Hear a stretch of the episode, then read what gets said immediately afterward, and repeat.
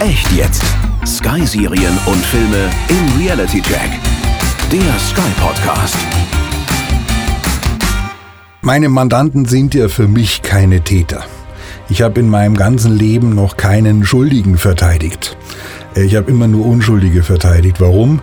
Es gilt die Unschuldsvermutung. Hallo und herzlich willkommen zu dem Podcast Echt jetzt Sky Serien und Filme im Reality Check.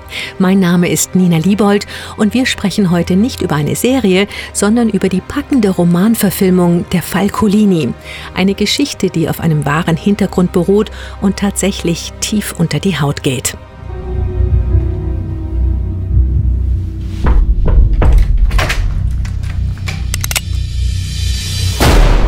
Rechtsanwalt Leinen wird Fabrizio Colini als Pflichtverteidiger beigeordnet. Haben Sie bei der Polizei schon ausgesagt?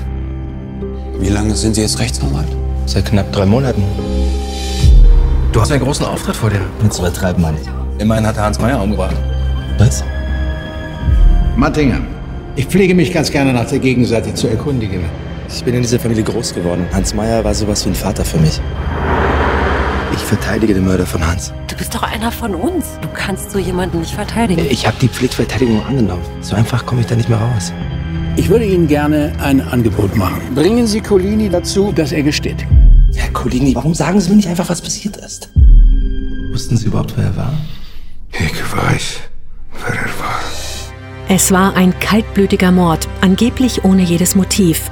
Doch was ist der wahre Grund dafür, dass der Italiener Fabrizio Colini den Unternehmer Hans Meyer getötet hat?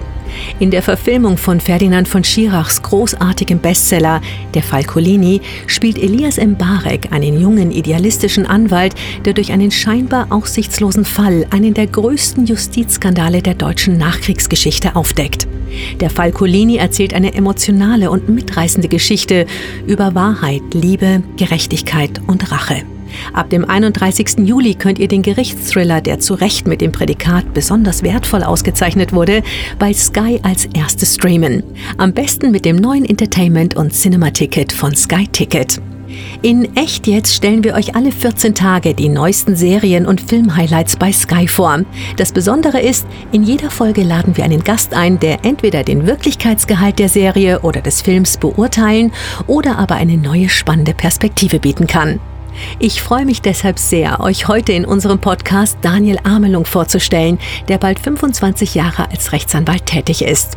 Er hat in Berlin als Strafverteidiger gearbeitet und dort auch Mandate im Bereich des sogenannten DDR-Unrechts übernommen, wie zum Beispiel des Schießbefehls an der inneren deutschen Grenze im zweiten Politbüroprozess. Daniel ist Fachanwalt für Strafrecht und verteidigt seit seiner Rückkehr nach München 2001 in Wirtschaftsstrafsachen wie in umfangreichen Korruptionsstrafverfahren und ist fast genauso oft im Gefängnis wie beim Einkaufen. Hallo Daniel. Ina, sei mir gegrüßt. Daniel, dein Vater Martin Amelung galt als einer der renommiertesten Strafverteidiger. Bekannt geworden ist er als Verteidiger des Oetker-Entführers Dieter Sloff. Also dir ist der Beruf des Strafverteidigers ja schon fast in die Wiege gelegt worden, oder? Sollte man meinen, aber de facto war es eigentlich nicht so. Mein Vater war jemand, der sehr diskret war und eigentlich über seinen Beruf zu Hause nicht so viel erzählt hat. Ich meine, dass ich eher aus ganz autonomen Gründen zur Strafverteidigung gekommen bin. Ich habe mich schon als Jugendlicher sehr für Psychologie interessiert und habe sicherlich auch meinen Vater beobachtend feststellen können, dass es ein interessanter Beruf ist und es einem nicht langweilig wird, wenn man diesen Beruf ausübt. Was macht denn in deinen Augen dann einen guten Anwalt aus? Die Anwaltstätigkeit als Strafverteidiger ist eine höchstpersönliche Dienstleistung. Das bedeutet, sie hängt immer ganz stark auch von demjenigen ab, der sie ausübt. Mhm. Das heißt, es gibt immer eine persönliche Note und die ist bei jedem Strafverteidiger anders. Aber allgemein kann man sicherlich sagen, dass es erstmal sehr gute juristische Fähigkeiten sind, die wichtig sind, analytische Fähigkeiten, man muss Sachverhalte analysieren können, Prozesssituationen analysieren können. Meines Erachtens spielt auch die emotionale Intelligenz, die Empathie eine große Rolle, dass man sich in Menschen, in den Mandanten, der irgendeiner Straftat bezichtigt wird, aber auch in die Personen, die geschädigt sein sollen, die Richter, die Staatsanwälte hineinversetzen kann, um dann sozusagen gemeinsam mit dem Mandanten eine Verteidigungsstrategie entwickeln zu können. Das ist sicherlich sehr, sehr wichtig. Du, ich habe auf deiner Homepage das Zitat gelesen, im Strafprozess gewinnt man mit Erfahrung, Kompetenz und der besten Strategie, aber vor allem mit Leidenschaft. Welchen dieser Punkte hat Kaspar deiner Meinung nach mitgebracht bzw. auch erfüllt? Der hat eigentlich nur eine Sache mitgebracht mhm. und das ist ja auch die wichtigste, so wie ich das auf meiner Homepage beschreibe, er hat Leidenschaft mitgebracht. Ja. Er ist noch ein junger, unerfahrener Anwalt.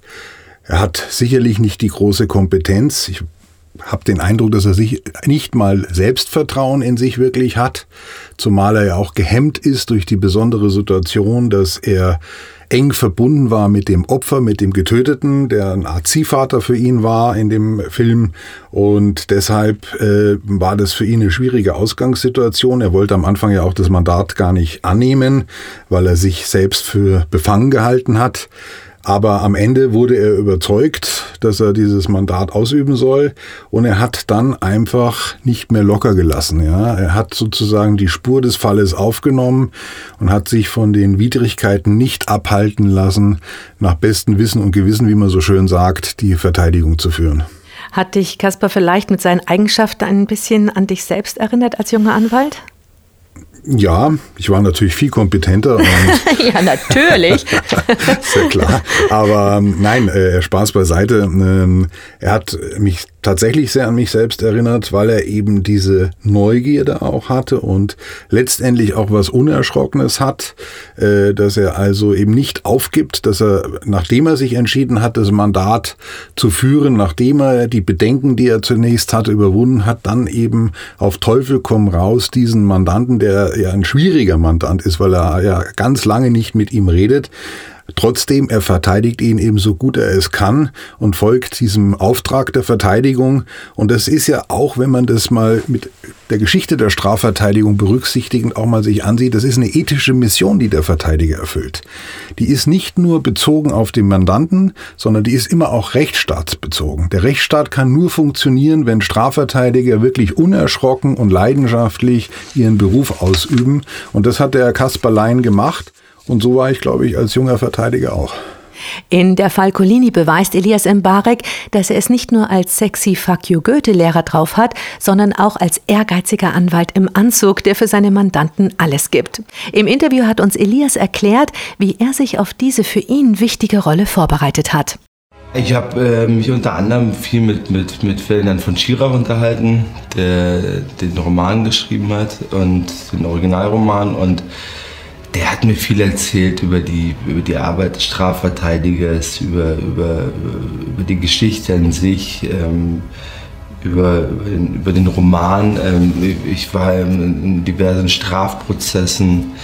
Ähm, aber prinzipiell war es so eigentlich die Arbeit, sich mit dem Stoff so auseinanderzusetzen, also auch mit dem Regisseur zu reden, dem Marc Kreuzbandner und ähm, ähm, einfach die Motivation dieses, dieses jungen Menschen, dieses jungen Pflichtverteidigers wenig der Spiele zu verstehen. Daniel Elias sagt ja schon, dass er einen sehr jungen Pflichtverteidiger spielt. Als der Prozess losgeht, ist er ja erst seit drei Monaten Rechtsanwalt. Ist es tatsächlich so? Macht man es den jungen Anwälten im Gericht ein bisschen schwer? So ist es. Mhm. Es wird im Regelfall in der Praxis überhaupt gar keine Rücksicht genommen. Und ich habe bereits als Rechtsreferendar verteidigt. Ich war noch nicht mal Anwalt, hatte noch nicht mal das zweite Staatsexamen. Und ich habe mich informiert bei einem Freund, der schon einige Jahre Anwalt war.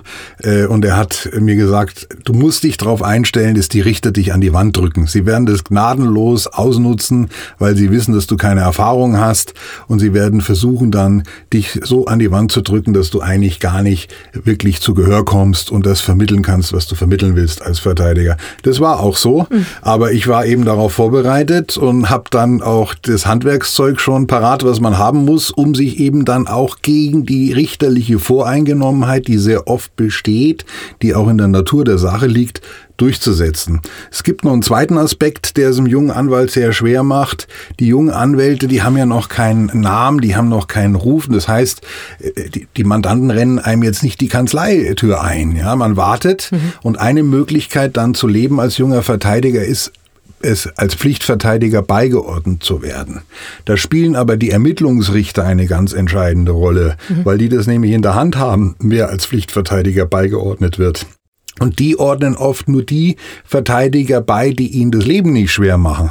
Das heißt, die also eher brav sind und keine bösen Anträge stellen und nicht aktiv verteidigen, sondern eher etwas passiv verteidigen.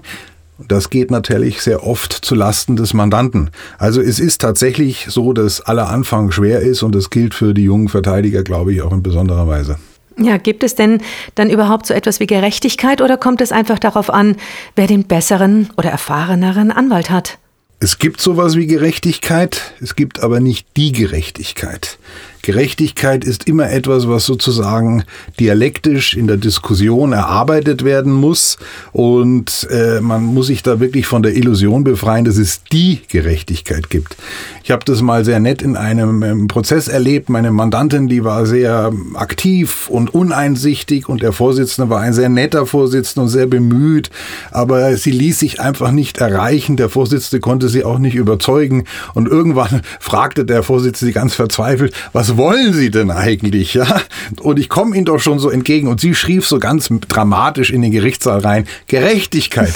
Und der Vorsitzende antwortet, da sind Sie hier vollkommen falsch. Im besten Fall, im besten Fall kriegen Sie ein richtiges Urteil. Und da können Sie schon froh sein. Und das ist eben der entscheidende Punkt. Ähm, Gerechtigkeit, da hat ja jeder äh, eine eigene Vorstellung. Ja, das ist auch das Interessante an den Strafverfahren. Das erlebt man als Strafverteidiger die ganze Zeit, äh, wenn man mit Leuten dann in Kontakt kommt und die hören mal Strafverteidiger, die wissen das immer besser. Das ist wie beim Fußball. Die Zuschauer am Rand des Fußballfelds sind immer die besseren Trainer und die besseren Spieler. Und genauso ist es mit der Gerechtigkeit. Jeder, der von außen zuschaut, eigentlich die Details eines Falles gar nicht kennt, weiß es besser. Ja, so ist es mit der Gerechtigkeit. Ja, so ist es im Leben tatsächlich. Es gibt für alles viele Experten, die alle keine sind. Kaspar ist ja nicht nur Experte und sehr engagiert, sondern auch sehr idealistisch. Muss man im Laufe seiner Karriere als Anwalt ein bisschen von diesem Idealismus ablassen, da die Welt ja tatsächlich doch anders funktioniert?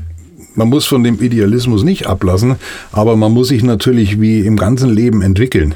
Das heißt, man muss an Einsichten gewinnen. Schadet auch nicht, wenn man von Jahr zu Jahr etwas weiser wird, gelassener wird vielleicht auch.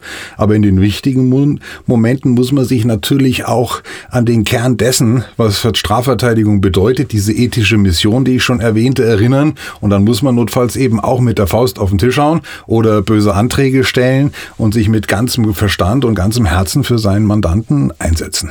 Im Film heißt es ja, Kaspar Leinen verteidigt im Fall des Jahres. Was für ein zusätzlicher Druck lastet denn eigentlich auf einem Anwalt, der in einem Fall involviert ist, über den die Presse so ausführlich berichtet und über den jeder spricht? Spürst du das? Ähm, also ich denke, das spürt jeder. Bei mir ist es sogar so, dass ich eigentlich bei jedem Fall ein gewisses Lampenfieber habe, egal ob das jetzt ein kleiner Fall ist oder ein vermeintlich großer Fall. Ich bin zu Beginn eines Prozesses immer etwas angespannt.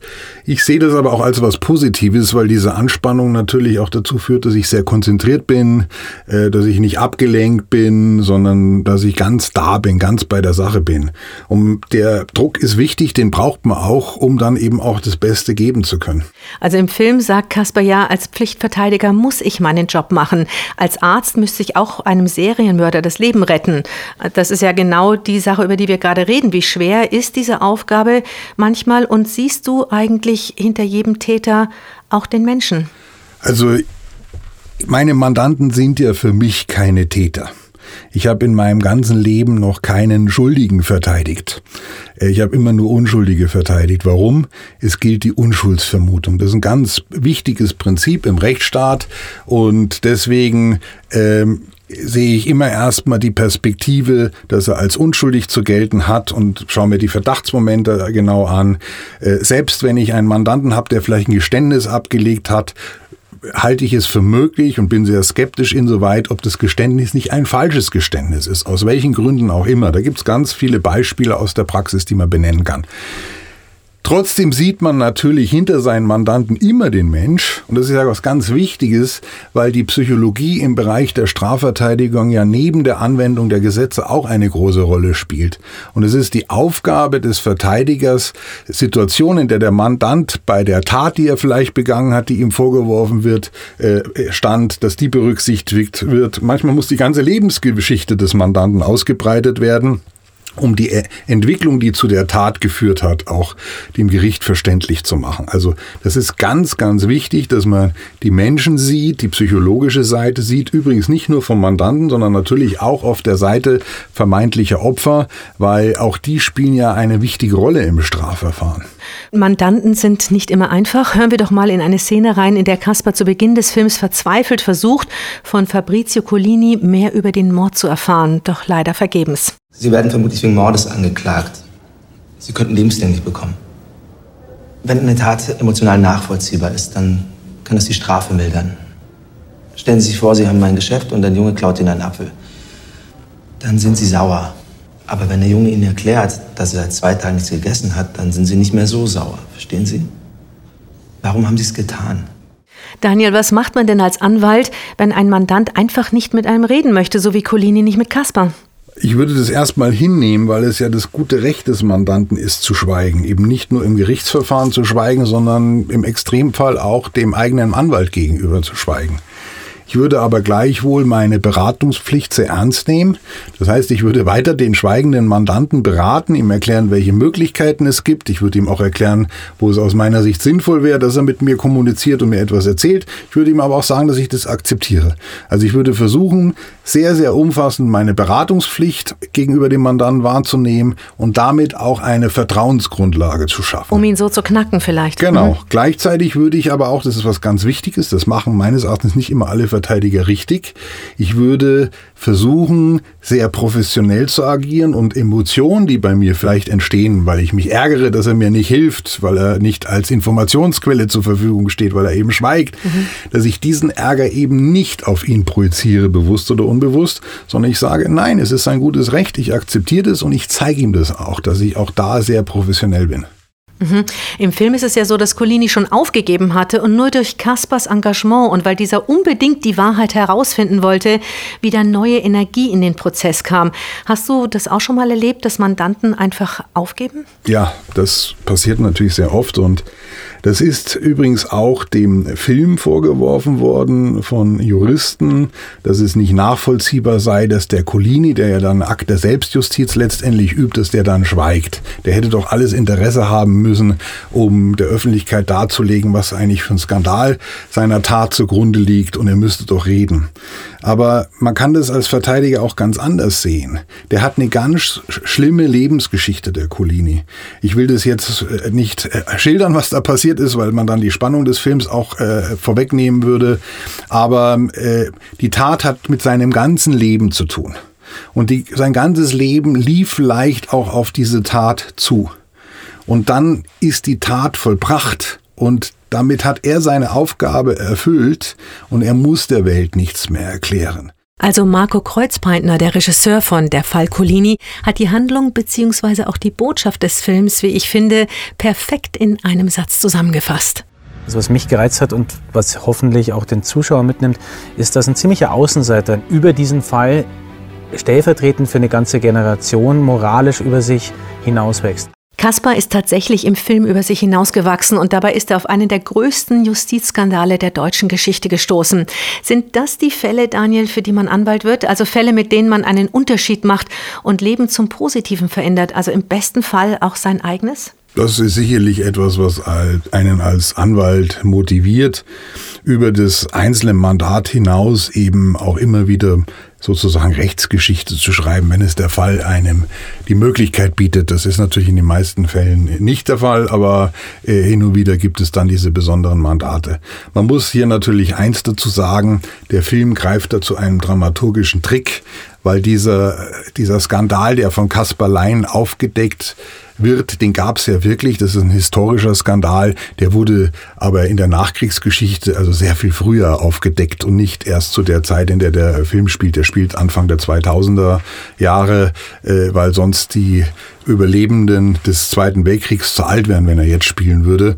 Äh, deswegen hat man ihn etwas vorgelagert. Äh, aber da war dieser Skandal, um den es in dem Film ganz zentral geht, dieser Justizskandal, äh, schon wieder Rechtsgeschichte, der war bekannt. Mhm, ich glaube, es war 1968, ehrlich gesagt. 1969 ähm, äh, trat die Verjährung ein, um die es da geht in dem Film. Und äh, in den 60er Jahren wurde das dann äh, publik, aber zu spät, weil das Gesetz eben, um das es geht, in diesem Film eben schon in Kraft getreten war. Und man kann etwas, was verjährt ist, dann nicht mehr rückwirkend durch ein neues Gesetz für nicht verjährt erklären. Du, wenn wir uns an das Gespräch auf dem Boot zwischen Kasper und dem Strafverteidiger Richard Mattinger erinnern, der übrigens ganz großartig von Heiner Lauterbach gespielt wird, da habe ich mich gefragt, kommt es tatsächlich vor, dass man mit der Gegenseite über den Prozess in einer so privaten Umgebung spricht? Und ist man da nicht allgemein bei zu starker Nähe zu den Prozessbeteiligten beeinflussbar? Ja, mhm. also das ist ein Risiko. Es gilt ja der Grundsatz, dass man sich selbst nicht verteidigen soll. Ähm, da gibt es immer den schönen Satz, der Anwalt, der sich selbst verteidigt, hat den größten Narren zum Anwalt und den größten Toren zum Mandanten.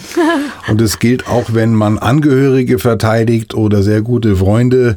Man hat eben da nicht die kritische Distanz, versucht vielleicht zu viel und am Ende verliert man alles als Verteidiger. Deswegen ist es wichtig, dass man zu dem Mandanten nicht so eine große Nähe hat und auch die Nähe zu Richtern oder Staatsanwälten die einem vielleicht sehr sympathisch sind, mit denen man sich freundschaftlich verbunden fühlt, kann natürlich im konkreten Fall dazu führen, dass man bestimmte Anträge, mit denen man Fehler eines Staatsanwaltes oder eines Gerichts prozessual festmachen will, die wird man dann vielleicht nicht stellen.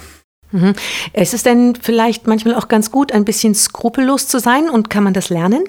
Also der Begriff Skrupellosigkeit gefällt mir nicht so gut weil für mich der richtige Begriff Professionalität ist. Mhm. Ja, man muss seine eigenen Gefühle, seine eigenen Bedenken zurückstellen können, wenn man einen bestimmten Weg zu verteidigen als den richtigen erkannt hat. Darum geht es.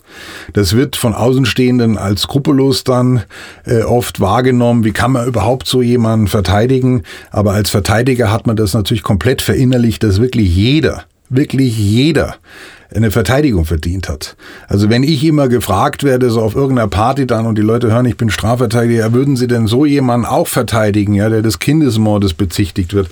Dann antworte ich immer, ich würde auch Adolf Hitler und Josef Stalin verteidigen, auch beide, wenn es keine Interessenskollision gäbe, weil ich so fest an diesen Grundsatz glaube, dass wirklich jeder eine Strafverteidigung verdient hat und zwar eine anspruchsvolle, eine effektive Strafverteidigung. Ja. Ähm, mhm. Das ist im, im angelsächsischen Recht gibt's die Devil's Rule. Wenn der Teufel eines Tages an deiner Kanzleitür klopft und dir das Mandat anträgt, dann musst du auch den Teufel so gut wie möglich verteidigen. Ja, also das hört sich toll an. Aber der Strafanwalt Richard Mattinger sagt ja im Film, ich habe jetzt eine Kanzlei mit 30 Angestellten und da geht es nicht mehr ums Recht. Das heißt ja letztendlich, es geht einfach nur noch ums Geld, oder?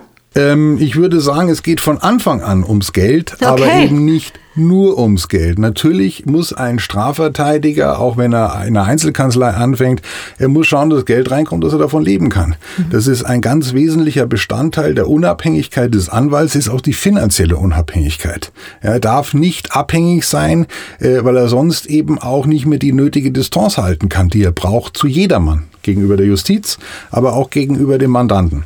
Äh, das heißt, das ist gar nichts Verwerfliches.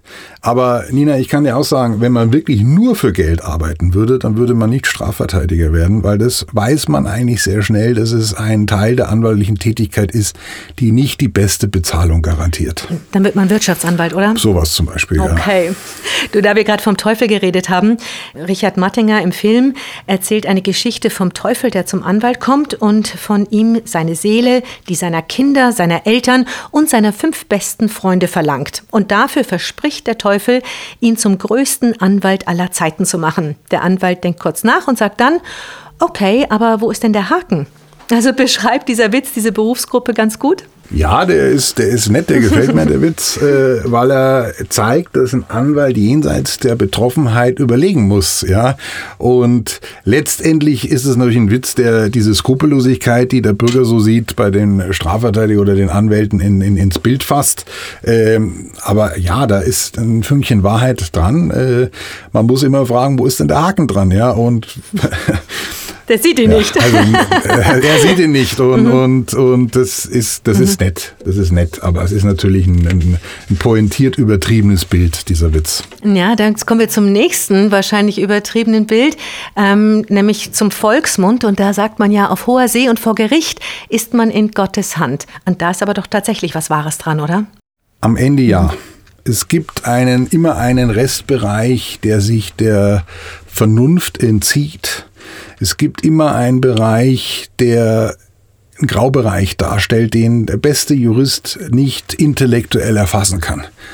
Äh, Die Richter werden von unterbewussten Motiven vielleicht geleitet äh, und dann wird der eine Angeklagte, der eines furchtbaren Verbrechens überführt ist, vielleicht milder bestraft, weil er einfach wahnsinnig sympathisch ist und der andere, äh, der eines weniger schweren Verbrechens bezichtigt wird, wird härter bestraft, weil er einfach nicht in der Lage ist, die Herzen der Richter zu erreichen. Das ist der Moment, wo man dann sagen muss, da hat Gott seine Hand im Spiel. Und diese Momente gibt es genug in einem Strafverfahren. Der Strafverteidiger, der dann oft den Kopf schüttelt und sagt, es kann doch nicht wahr sein, was da gerade im Gerichtssaal passiert ist. Das ist ja ein Beruf, der viele Frustrationen bereithält, muss lernen, mit diesen Frustrationen zu leben und muss lernen, sich auch in einer gewissen Demut zu üben, wenn er nicht alles mit seiner Vernunft, mit seinem Intellekt, mit seinem Willen im Strafverfahren erreichen kann, was er gerne erreichen würde. Als wir Elias zum Interview für der Fall Colini getroffen haben, haben wir ihn auch gefragt, was er eigentlich von unserem deutschen Rechtssystem hält. Ich kann nicht beurteilen. Ich stand Gott sei Dank noch nie vor Gericht, aber ähm, ich, ich, ich hoffe und ich glaube schon, dass wir gerade in Deutschland ein, ein funktionierendes Rechtssystem haben, in dem soweit ich das feststellen kann, auch wirklich Recht gesprochen wird und ähm, es weniger darum geht, ähm, den richtigen Anwalt zu haben, als, als tatsächlich ähm, auf die richtigen Paragraphen zu hören. Daniel, findest du, Elias hat da recht? Ja und nein. Also ich bin auch davon überzeugt, dass unser Rechtssystem im weltweiten Vergleich ein sehr gutes Rechtssystem ist, dass der Rechtsstaat im Großen und Ganzen funktioniert. Aber ich bin mir natürlich auch der äh, systemimmanenten Schwächen bewusst. Und die systemimmanente Schwäche, die gleichzeitig auch eine Stärke ist, ist der menschliche Faktor. Der Richter entscheidet eben und er entscheidet nicht nur nach Gesetz und Recht, sondern er hat große Ermessensspielräume und in diese Ermessensspielräume dringen seine persönlichen Überzeugungen, seine unterbewussten M- Motivationen eine Rolle. Und da ist die Grenze des Rechtsstaats. Das muss man sich bewusst machen. Das ist manchmal ein großer Vorteil, weil der Faktor Menschlichkeit natürlich dort auch eine Chance hat, wo nicht alles nur durch Gesetz und Recht wie so eine Mathematikaufgabe vorgegeben ist. Aber das hat natürlich auch manchmal den Nachteil, dass es zu Entscheidungen kommen kann, die vielleicht willkürlich erscheinen oder auch äh, das Gesetz oder das Recht sehr ausdehnen. Mhm, über was wir halt vorhin gesprochen haben, gell? Aber wenn wir über alles, über was wir jetzt gesprochen haben, mit in Betracht ziehen, hat ähm, sich die Verfilmung von der Falcolini für dich dann realistisch angefühlt? Ja, also es gibt sehr viel Realistisches in dem Film, was mir besonders gut gefallen hat, weil ich dort auch viele Jahre verteidigt habe, ist, dass die Außenszenen, also vor dem Gerichtssaal in den Gerichtsfluren, die sind im Kriminalgericht in Berlin gedreht worden, soweit ich das erkennen kann. Und das ist sehr authentisch für mich.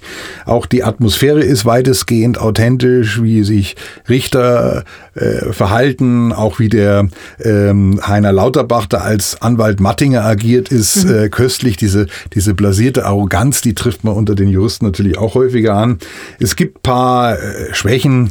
Der Colini wird in den Zeugenstand von äh, dem Kasper Lein geschickt. Das gibt's im deutschen Strafverfahren nicht. Ein Angeklagter macht seine Aussage als Angeklagter und bleibt auf, auf der Anklagebank sitzen.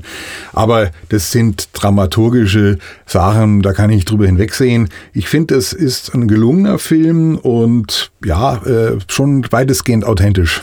Daniel, zum Schluss unseres Gesprächs möchte ich ähm, gemeinsam mit dir noch auf ein ganz wichtiges Thema eingehen. Die Idee des Films basiert ja auf einer wahren Begebenheit. 100.000 Zivilisten wurden während des Zweiten Weltkriegs bei sogenannten Vergeltungsmaßnahmen von der SS und der deutschen Wehrmacht willkürlich ermordet. Durch das Drehergesetz von 1968 kamen unzählige Kriegsverbrecher ohne Strafe davon. Also nicht immer ist alles, was rechtens ist, auch gerecht, oder? Ja, da stellt sich schon die Frage, ob das überhaupt rechtens war, was da passiert ist in der Nachkriegsgeschichte in Deutschland. Das ist ja das zentrale äh, Element dieses Films, der ganzen Geschichte, dass hier in der Behandlung des äh, Unrechts während der Nazizeit äh, Fehler gemacht worden sind. Es gab ein Gesetz, äh, das dazu führte, dass ganz schwerwiegende Verbrechen wegen Verjährung, wegen Eintritts der Verjährung nicht mehr verfolgt werden konnten. Das ist das für mich auch wirklich herausragende an dem Film, was er leistet, dass er einer Generation, die sich damit nicht mehr beschäftigt hat, die jetzt vielleicht 20 oder 30 Jahre alt ist, dass die nochmal auf dieses Thema gestoßen wird. Ich kann auch wirklich nur jeden auffordern, der das spannend findet, dass er nach dem Film mal selbst recherchiert. Es gibt also Wikipedia-Artikel zu dieser Verjährungsproblematik, die wurde als kalte Amnestie beschrieben. Mhm. Äh, das ist eine verzwickte Sache. Äh, der Film schneidet es nur an, klar, weil das ein ein wirklich weites Thema ist, aber da hat die Bundesrepublik Deutschland in der Verfolgung von den NS-Verbrechen gegen die Menschlichkeit, äh, die Tötung der, der Juden etc. versagt. Ja, dramatisch mhm. versagt. Und damit muss sich jeder Deutsche meines Erachtens auch ausführlich einmal in seinem Leben beschäftigt haben. Und der Film fordert einen dazu auf. Daniel, vielen, vielen Dank für deine Zeit. Gerne. Daniel Amelung, Fachanwalt für Strafrecht. Ihr seht der Fall Colini entweder mit Sky Q, in Österreich auch mit Sky X oder ganz easy mit Sky Ticket. Mein heißer Tipp für alle, die einfach und easy streamen wollen, holt euch am besten gleich das brandneue Entertainment und Cinema Ticket. Damit streamt ihr Kinoblockbuster wie Der Fall Colini oder Angel Has Fallen als erste schon wenige Monate nach Kinostart. Auf Serienfans warten hochkarätige Sky Originals und exklusive HBO-Serien wie das gefeierte neue Sky Original Gangs of London, über das wir ja in der letzten Folge von Echt jetzt gesprochen haben.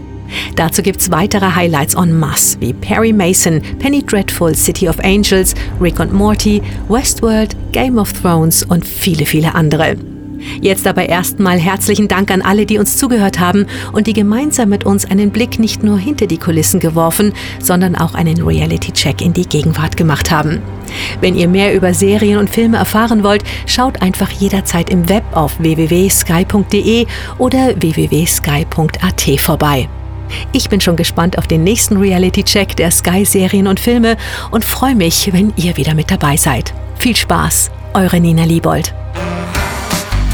Der Sky Podcast Echt jetzt. Sky Serien und Filme im Reality Check.